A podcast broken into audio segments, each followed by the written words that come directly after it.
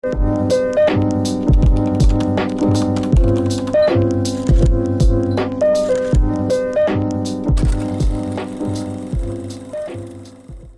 onda? ¿Cómo estás? Espero que muy bien. Estás en Perfectamente. Mi nombre es Jairo.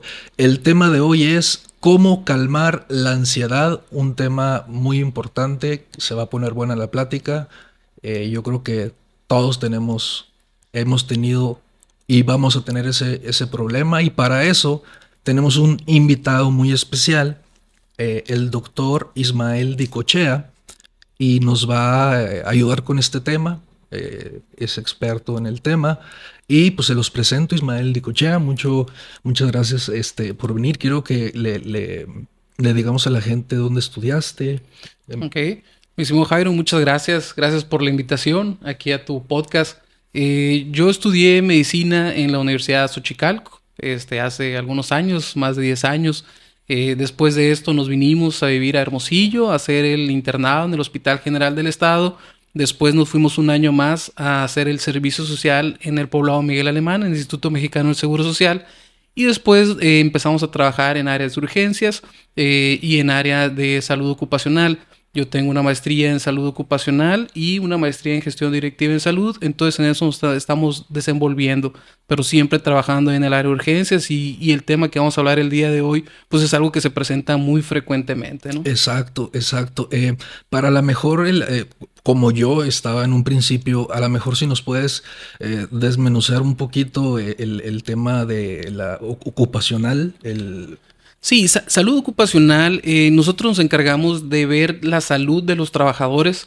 Eh, hay ciertas normas que aplican para las empresas. Entonces los médicos en salud tratamos o, hacemos que las normas se cumplan. Eh, esto es en pro y beneficio de los empleados. No nada más vemos nosotros la salud física del empleado, pero también vemos la salud emocional. De hecho, hay una norma, se llama Norma Oficial Mexicana 035, que acaba de salir en el 2018 y eh, que ves por esa parte, ¿no? Ve por la parte de ansiedad, ve la parte de los empleados que tengan tiempo con sus familias, este, que no les afecte, ¿no? Eh, todo el entorno organizacional que sea bueno, se hacen ciertos cuestionarios ahí para ver cómo está la salud emocional de las personas y en caso de que nosotros encontremos algo relacionado a esto que ya es una patología, pues canalizarlo a través de los diferentes sistemas que tenemos. Puede ser por algún médico este, particular o nosotros lo podemos canalizar también al seguro social. Eso es lo que hace la salud ocupacional, ¿no? las empresas. Es muy, muy interesante. Y respecto al comentario que hiciste hace 10 años ya, eh, número uno, eh, sinceramente eres un médico muy joven. Eh, número dos, para las personas que obviamente que no sepan, el doc y yo estudiamos en la misma primaria y desde cuarto de primaria no nos veíamos y pues aquí nos, nos venimos a juntar y qué, qué, chingón que, que, pudiste venir. Quiero empezar este, eh, el, episodio diciéndole a la gente qué es ansiedad, porque parece algo bien simple, pero sinceramente se nos atora algunos con eso. Sí, fíjate que esto ya es un problema de salud pública. Eh, a nivel este, internacional se ha visto y quien, quien revisa esto es la Organización Mundial de la Salud. En el 2017 había un estimado de 260 millones de personas que a nivel mundial que padecían la ansiedad, ¿no? Esta ansiedad este, eh, es un trastorno, es un trastorno mental Así está catalogado en un formato que se llama DSM5, que es un manual que se utiliza en psicología o psiquiatría para categorizar a, las personas que tienen ciertos trastornos. Y trastorno como tal es un conjunto, es un síndrome, es un, conjunto de signos y síntomas que engloban una enfermedad. Entonces lo que hace este manual es revisar eh, qué características presenta la persona y en base a eso se le cataloga o se pone este, en, cierta, en cierto trastorno y, eso facilita al psiquiatra o al psicólogo para darle un manejo. Entonces, eh, la, ansiedad es eso, es un trastorno, está categorizado como un trastorno mental que afecta eh, la parte cognitiva de la persona eh, y a su vez eso va a afectar en su trabajo, en su, en su desenvolvimiento este, social que tenga con otras personas, este, y le puede afectar para cuestiones de sueño, personas de, actividades físicas, que, que, no pueda, que no pueda hacer este tipo de actividades. Eh, e, es un problema, como comentábamos, que, que se ve no nada más en, países eh, subdesarrollados, al contrario, de hecho se ha visto que es más en países que están más desarrollados que en aquellos países en los que no. Eh, aquí en México eh, se estima que un 31% de la población adulta sufre de ansiedad. Entonces, ansiedad, hay varias maneras de categorizarlo. Es altísimo. Es mucho, pero son más de seis meses que una persona tiene este conjunto de signos y síntomas y que le evitan vivir una, una vida común y corriente, ¿no? Entonces, el, hay un tema, eh, por lo que yo tengo entendido, de, inicio, la ansiedad es una herramienta de supervivencia para nosotros. O sea, eh, normalmente catalogamos la ansiedad como algo malo solamente y no vemos el lado bueno.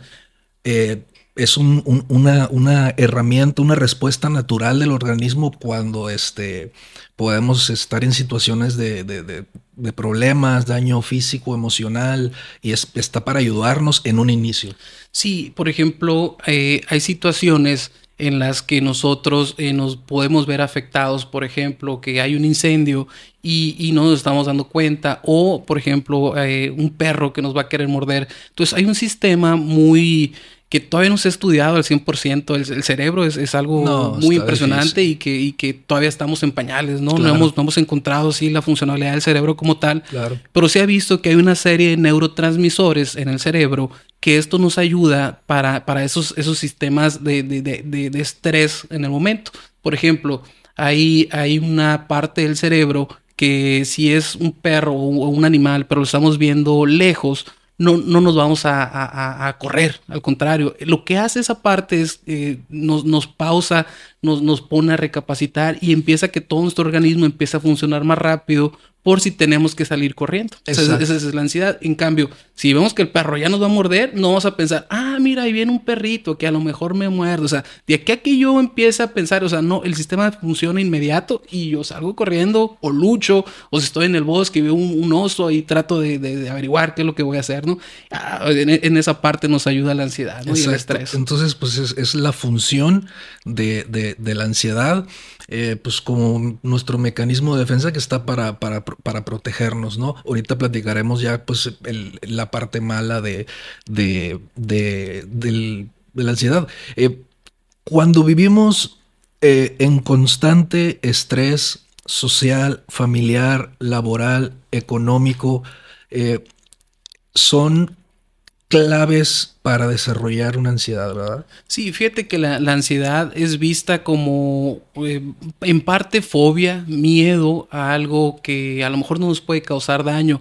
Eh, y es un miedo, así lo, así lo catalogan como un miedo irracional. O sea, no, no es algo que a lo mejor, ah, volvemos al mismo tema del perro. O sea, yo sé que es algo que me va a dañar en el momento. Pero cuando esto se empieza a ser crónico, más de seis meses, ahí sí ya se vuelve como un trastorno, ya te limiten a hacer tus actividades. Eh, de hecho, hay ciertas categorías que usa el manual DSM5 para categorizar a la, ansiedad como tal, que lo estaremos tocando un poquito más, más adelante. ¿no? Sí, eh, por ejemplo, eh, el, el, lo, no nomás lo, lo físico, ahora los pensamientos, lo emocional es un activador también este, importante. Sí, eh, las emociones siempre están ligadas al, entorno, eh, pero también hay ciertas enfermedades que te pueden generar ansiedad, te pueden generar estrés. Por ejemplo, hay una enfermedad que se llama feocromocitoma, que es un tumor a nivel renal donde una de las de lo que hace este tumor es liberar ciertas hormonas o ciertas sustancias al organismo que hace que tú tengas ansiedad, que hace que tú tengas hipertensión, que hace que tengas palpitaciones, taquicardia. Entonces muchas veces la persona acude a, a otros médicos no por el problema como tal de decir, ah, sabes que tengo un feo conocito, pues sería algo bien extraño, ¿no? Que alguien que no conozca de medicina se acerque a decirle a, otro médico que tiene ese problema. O sea, se acerca diciendo, es que he tenido palpitaciones, siento sudoraciones, eh, eh, pero no, no lo catalogan como tal. Hasta que ya se empieza a hacer una serie de estudios, de exámenes, vamos nosotros buscando por dónde pudiera ser la enfermedad. Entonces vemos que realmente no es ansiedad, sino que es un trastorno, es una enfermedad, un feocromocitoma que le está generando a esta persona esos signos y síntomas, ¿no?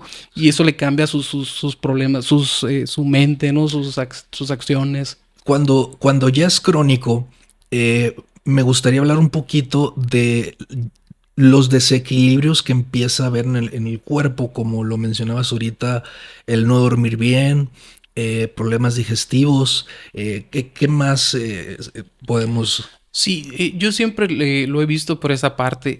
todos tenemos algo que se llama órgano blanco todos nos va a afectar de cierta manera la ansiedad, el estrés, por ejemplo. Hay personas que se infartan por estar estresadas, por estar oh, ansiosos. hay otros que les da, este, se les cae el cabello. Hay otros que se les cae la ceja. Eh, hay otros que cierta parte del bigote no la tienen porque se empiezan a rascar. Lo, del cabello sí lo sabía. Lo del cabello sí, lo sabía. hay otros que les sale resequedad en ciertas partes del cuerpo. Entonces, eh, ese es su órgano blanco. Hay quienes les da gastritis, hay quienes les da estreñimiento, hay quienes les da diarrea, eh, se les inflama el abdomen, o sea, sienten síntomas de colitis. Cuando no es nada orgánico o no es el corazón el que está fallando, simple y sencillamente que traes un problema de ansiedad y si no lo sabes controlar te va a llevar una serie de efectos o es una serie de cascada y, eso va a desencadenar el problema hasta que pueda ser algo grave. No, no es que es un efecto dominó en, muchas cosas, vuelvo lo mismo. Eh, yo he experimentado muchas y sé cómo eh, se van volviendo en, cascada. Eh, ¿Qué podemos hacer para mejorar en, la ansiedad cuando ya es crónica la ansiedad? Primero, primero hay que identificarlo. Eh, hay que saber que hay diferentes tipos de, ansiedad. Por ejemplo, en, el manual que les comentaba, hay algo que se llama trastorno de ansiedad por, separación. Así lo va categorizando de diferentes maneras el manual. Este trastorno es, por ejemplo, se, ven, se puede ver en niños eh, que a lo mejor mm, sus papás se va a trabajar y al niño le va a generar una serie de efectos como irritabilidad, el niño se va a paralizar, no va a trabajar en su casa de la manera que tenga que trabajar, hacer las labores a lo mejor de, hogar que, hace un, niño, este, como jugar, eh, no, las va a hacer porque está con ese miedo, con esa fobia de que el papá se va a ir. Eh, también lo podemos ver a lo mejor en la separación de la pareja. Eh, la tiene ansiedad porque va en un proceso de separación o porque piensa que se hace parte de su pareja. Entonces, ese es uno de los diagnósticos. Eh, y, cómo lo vamos a tratar? Bueno, primero hay que identificarlo. Si vimos que, es un trastorno por separación, eh, hay otro que se llama mutismo selectivo. Hay, niños, por ejemplo, que dejan de hablar y por la misma, por la misma niños. Niños, esto se ve niños también. Es, es, un problema, es un problema que se ve más en personas de mediana edad, pero eh, por ejemplo el mutismo se ve también en niños, en adolescentes, que a lo mejor lo ponen a hablar en su, en su escuela y el niño no puede hablar. Ok. O sea, en su, en su casa está normal, pero llega y, y, es una selectividad por la escuela por no hablar porque le causa ansiedad estar enfrente de otras personas. Entonces, e, ese es otro diagnóstico, o sea, mutismo este, selectivo. Hay otro que se llama fobia específica. Por ejemplo, eh, la ansiedad te puede dar un tipo de miedo. por ejemplo, si tú ves un alacrán y le tienes miedo al alacrán, vas a empezar con unos signos y síntomas como taquicardia, palpitaciones, sudoraciones, o puede ser a las arañas, a las serpientes, a un perro. Este, saludos a mi esposa, mi esposa le teme a los perros, entonces ella, se paraliza. Si ella ve un perro, le, da miedo, entonces eh, le causa ansiedad, le empiezan a sudar las manos. Entonces se debe de trabajar con cierto tipo de terapias que sean terapia conductivas, conductuales, conductuales eh, cognitivo-conductuales para, para tratar de mejorar que, ese, que esa fobia pues no, no le va a generar nada, porque a lo mejor el perro está ya como a un kilómetro, pero si tú ya empiezas con, con el, y me va a morder, pero pues el perro, el perro a lo mejor ni siquiera te ha visto, ¿no? Entonces es, es otro diagnóstico de cómo podemos eh, desencadenar un, tratamiento o derivar a esa persona. Hay otro que se llama eh, trastorno de ansiedad social. Ese trastorno de ansiedad social es gente que no le gusta estar con otra gente. Yo lo tengo. Sí. Sí, yo lo tengo. Sí, yo creo que a todos nos ha pasado algún día de que, de que nos da miedo. ¿Qué, qué va a pensar la otra persona de exacto, Exacto. Entonces, a lo mejor, como dicen por ahí, ni nos topa esa gente, ¿no? O sea, no saben ni, no saben, no saben ni qué hacemos, ni a qué nos dedicamos, y tenemos ese miedo. Exacto, exacto, sí. Entonces, y, y realmente el pensamiento de otra persona no te debe limitar a ti. O sea, no te debe generar un estrés porque esa persona pues, no, no te no te está sustentando a ti económicamente. No va a influir Exactamente. En tu vida, A lo mejor lo vas a ver una vez en tu vida, nunca lo vas a volver a ver. Exacto. Eh, hay otro que se llama agarofobia. La agarofobia es ese miedo a estar en lugares cerrados o en lugares abiertos. Eh, por ejemplo, hay personas que no pueden estar en, en, un estacionamiento porque les da miedo o les da ansiedad de que algo puede pasar y ellos no van a tener la capacidad de reaccionar cuando esto llega a pasar. Puede pasar también en lugares cerrados como cines, como teatro. Entonces, el que nosotros identifiquemos qué es lo que le está generando también nos va a dar la pauta para darles un tratamiento. Hay, hay medicamentos también que te pueden generar ansiedad. Yo que trabajo en área de urgencias, me ha tocado en más de una ocasión hay, un medicamento que se llama metoclopramida. La metoclopramida es un medicamento que se utiliza para las náuseas, para el vómito, para este es un procinético, ayuda a quitar un poquito el malestar estomacal cuando se llena de gas. Entonces, eh, hay personas que son muy susceptibles al tratamiento. Cuando le aplicamos el medicamento, me ha tocado que se lo quitan, o sea, se, arrancan la solución y salen corriendo. Y, eso les genera ansiedad. Tramadol es otros medicamentos que te puede generar. Eh, ahí mismo dentro de medicamentos entran opioides, como, como lo vimos ahí el tramadol. Este, también se ve eh, pacientes que utilizan alcohol, eh, empiezan a sudar, este, les generan otros signos y síntomas, eh, la cocaína, la heroína, todos son estimulantes del sistema nervioso que puede generar la, ansiedad. Fentanilo también es otros medicamentos que andan ahorita muy, muy de moda. Este, y que te puede generar esto. parece que no, pero el cannabis también te puede generar eso. Es, e, exacto. Eh, todo el mundo dice es que me relaja, pero a nivel sistema nervioso está excitado, por eso escuchamos más y vemos más. Digo yo, no, no, pues no lo he probado, pero eh, por eso dicen eh, que veo más colores y tal. O sea, es, un excitamiento de, a nivel sistema nervioso. Sí, a, mí me ha llegado en, área de urgencias eh, y es algo frecuente. Parece que no, pero sí, llegan con ansiedad severa. Este, por el cannabis. Aunque dicen que relaja, pero pues algo hay por ahí. Yo, yo, he escuchado que lo usan incluso, o sea, para dormir, que no, que no pueden dormir si no se echan un, un gallito antes de, de, pues, dormir. Exacto. y, y, hay otro que es uno de los más comunes, que es el trastorno de ansiedad generalizada, así se llama. Este trastorno, y vamos a leerlo así exclusivamente como dice, es comparten características con el miedo y la ansiedad excesivos que llevan a ciertas alteraciones de la conducta. Miedo es una respuesta normal a algo que nos puede dañar, a un riesgo inminente, eh, real o imaginario, mientras que la ansiedad es una respuesta anticipatoria a una amenaza futura que en ocasiones es irracional, lo que hemos comentado anteriormente. Va a estar caracterizado por ansiedad y preocupación excesiva por más de seis meses, el sujeto es incapaz de controlar la preocupación, tres o más síntomas se van a presentar que pueden ser inquietud, fatiga, falta de concentración, irritabilidad, tensión muscular, problemas en el sueño, lo que hemos visto anteriormente, que la persona puede dormir mucho o se le espante el sueño, puede ah, suceder cualquiera de las dos. Eh, no se explica por algún otro trastorno y por uso de algún otro medicamento. Entonces es el trastorno de ansiedad generalizada que afecta mucho más a la persona y lo limita más en sus actividades rutinarias, ¿no? Dejan de trabajar, no están con la familia, este, y eso es el, el, uno de los más fuertes, ¿no? Me gustaría hablar de algunas maneras aterrizar eh, para la gente que nos está escuchando o viendo de cómo poder eh, mejorar su ansiedad. Por ejemplo, eh, lo que a mí me ha funcionado y lo quiero compartir es caminar. Caminar me ha ayudado muchísimo. Yo, por lo que he entendido, la ansiedad es como un extra shot de energía que, que, que que, el cuerpo tiene para prepararte para huir o pelear. Entonces el caminar es como quemar esa gasolina y el propio organismo como que se estabiliza. esa, es mi lógica, no sé si estoy en lo correcto. Sí, no, claro. Y, y aquí lo importante es, primero, identificar que yo tengo un problema. Eh, si, si a lo mejor yo no puedo este, decir o aceptar que tengo un problema y, veo que alguien más me lo está diciendo, pues no cerrarme, ¿no? Cerrarme a decir, no, pues no estoy enfermo, es algo normal.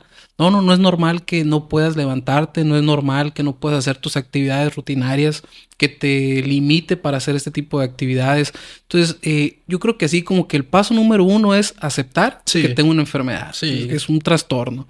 Paso número dos es acudir con un profesional para que me pueda categorizar y decirme qué tipo de ansiedad, fobia o trastorno mental tengo.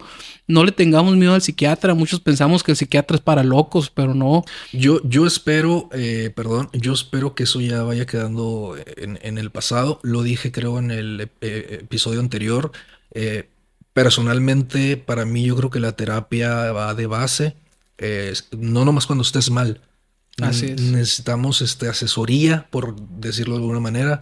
Y yo, yo creo, eh, es más, estoy convencido de que ya no se ve tan eh, como que, ay, está yendo con un psicólogo, con un psiquiatra. Yo creo que ya no se ve tan así, pero sí nos falta todavía un poquito.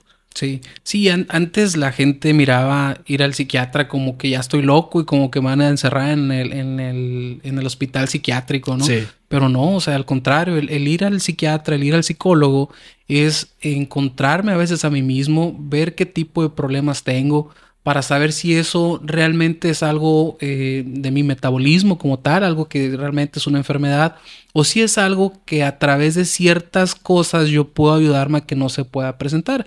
Por ejemplo, lo que comentamos hace rato, lo de la terapia cognitivo-conductual, que es una de las principales cosas que, o de las principales herramientas que tenemos para ayudar a las personas a, a descubrir sus sentimientos. Por ejemplo, una persona que haya tenido una separación y dice, eh, no, pues yo ya no sirvo para nadie, ya nunca me voy a volver a casar, eh, y empieza esa ansiedad, ese, la ansiedad eh, te va a generar un estrés y ese estrés a la larga te puede generar depresión, que ya hablar de depresión puedes hablar de otro tema que es muy, muy grande y que en otro tema lo, lo podemos tocar. Pero primero es aceptarnos que tenemos algo, acercarnos con un psicólogo, con un psiquiatra, iniciar las terapias cognitivo-conductuales y como bien lo comentabas, el hacer actividades que a mí me sirvan eh, o que yo crea que me ayuden a, salirme de mi, de mi día a día, este, nos va a ayudar. Puede ser jugar fútbol, caminar, jugar tenis, pádel. Eh, por ejemplo, a mí en lo personal, a mí me gusta bucear. Ok. Entonces, el, cuando yo entro al, agua, este, me desconecto. Se apaga. Me desconecto, me apago. Solamente mis, mis pensamientos están ahí abajo eh, y todo el estrés, la carga laboral que traigo, este, todo lo que pasó en mi trabajo, pues eso empieza a, irse. Se, queda, en otro lado, así es, se queda arriba, yo estoy abajo, este, y, esa es mi manera de yo como canalizar mi ansiedad y el estrés, y obviamente eh, se empiezan a liberar otras hormonas de satisfacción, de estar ahí abajo, entonces, eh, primero encontrarse, saber qué nos gusta, y, y con la terapia más Aparte, eh, si no sirve solamente la terapia, es importante, hay medicamentos que se pueden administrar en las fases agudas eh, para ayudar a, que la persona se sienta bien. Hay medicamentos que ayudan a, la, serotonina, que te ayuda al placer, este, que te ayuda al sentirte bien, al sentirte emocionado, este, que te ayuda también a, los niveles de dopamina eh, y medicamentos que ayudan a dormir. Obviamente, pero ya que estás bien catalogado por un psicólogo, por un psiquiatra y que te empiecen a dar el tratamiento. Ahora, ojo, esto es algo bien importante. El tratamiento no es algo inmediato. Hay gente que dice, oye, pero es que tengo una, una o dos semanas tomándome y no siento nada. O sea, el tratamiento Queremos va a ser... que una pastilla nos resuelva el problema. Vamos a trabajar con la terapia conductual, vamos a, dar medicamentos. Eh, yo siempre les digo que los medicamentos son como esos flotadores cuando uno va a la alberca. Si no sabes nadar, los flotadores te van a mantener arriba para que no te ahogues. Cuando ya sepas tú nadar, ya te puedes quitar los flotadores y nadar tú solito. Muy Entonces, buen ejemplo. los medicamentos son esos flotadores. Te van a ayudar en el momento mientras la terapia te está ayudando a cómo nadar. Exacto. Entonces, eh, los medicamentos no son mágicos, este, tardan tiempo. Eh, por lo menos los medicamentos para trastornos de ansiedad, de depresión, de bipolaridad, eh, el tratamiento mínimo es de seis meses hasta un año. Qué bueno que toque ese tema porque sí es algo que mm, yo escucho en familiares, en amigos, que eh, depositan toda su fe en un medicamento y se eh, quitan de responsabilidades y ellos no hacen nada y yo me tomo esta pastilla y, ya. Entonces que sepan que no, que es, que es, que es una parte, la otra parte la tenemos que poner nosotros. Sí, los medicamentos como tal en sí solos no sirven. Exacto. Por ejemplo, eh, yo, siempre les digo lo mismo, ¿no? Personas con diabetes, personas con, con hipertensión, el medicamento como tal no te va a servir de nada si no cuidas tu alimentación, si no haces ejercicio, si no bajas de peso, si no reduces tu consumo de sal. Entonces el antihipertensivo no te va a servir si sigues eh, con sobrepeso, si sigues comiendo un montón de sal, o sea, no te va a ayudar. Y la diabetes es igual, o sea, si no tomas tus medicamentos bien y, y dejas de comer lo que sabemos que te va a causar mal, pues no te van a ayudar. Entonces con la ansiedad, la depresión es lo mismo, los medicamentos son buenos, pero no son, no es la panacea, pues. O sea, te, va a ayudar junto con la terapia conductual, eh, con tus ganas también de querer salir adelante, que tú le eches ganas buscando cosas que a ti te ayuden para, para sentirte mejor, actividades que a ti te gustan, no, significa que sean actividades caras, o sea, el salir a caminar, escuchar música, este, eso no, no es algo costoso. Eh, justo para allá iba. Eh, eh, como, como, como lo mencionas ahorita, eh, pues dependiendo de la persona va variando lo que, lo que para uno le funciona a otro, ¿no? Quizás eh, ahora que tocas el tema de no, no es necesario gastar, quería preguntar, ¿la meditación es de gran ayuda para, para estos casos? Sí, el, el, que tú puedas, bueno, parte de lo que habla la meditación es que tú puedas encontrarte a ti mismo, claro. este, escuchar tus sentimientos, eh, el meditar a lo mejor eh, qué he hecho mal, cómo le pudiera, cómo poder ayudar a, salir adelante. O sea, el, encontrarnos a nosotros mismos siempre es importante porque a veces tenemos que tener un punto de partida y decir, ¿sabes qué? Creo que no he vivido bien este, como estoy llevando mi vida actualmente. Por ejemplo, comentamos lo del alcohol, lo de la cocaína, el uso de ciertas sustancias. Entonces, el tú meditar y el eh, hacer un, como un, como un eh, checklist de las cosas que crees tú que están bien o que están mal, este, te va a ayudar mucho, mucho, mucho a salir adelante. Te va a ayudar a no reprimir más que nada, ¿no? Y eh, pues ahí empieza, empieza tu mejora. Musicaterapia creo que se llama. ¿Sí? Tu música, una sesión ahí de, música, la, que sea que les guste, eso, eh, dopamina me parece, ¿no? Que suelta las, sustancias y pues este, no hay que gastar eh, dinero para eso. Es, una de mis favoritas, por eso lo, comento. Exacto, no, es, es, muy bueno y, no quiere decir que, o que yo te diga, ¿sabes qué? Escucha música instrumental, escucha música clásica nada más, ¿no? O sea, a lo mejor a ti te calman los corridos tumbados, como andan ahorita, ¿no? o sea, que te pone buenas o, lo que a ti te guste. O sea, la música que a ti te guste y que sientas tú que te ayuda, adelante. Adelante. Sí, pero la música es bien, bien importante. Inclusive, por ejemplo, yo lo veo con mi, con mi niña, mi niña recién nacida. Nosotros le ponemos música para que pueda dormir y créeme que descansa mucho. O sea, la música es, es vida. Y, arte, ¿no? Y arte es eh, correcto. Yo tengo aquí un último punto, eh, hablando del sobrepensar que tocábamos ahorita, ese tema. Administrar tu tiempo, el, tener, eh, quizás haya personas que su día eh, tengan muchos espacios en blanco, que su día no esté lleno con actividades.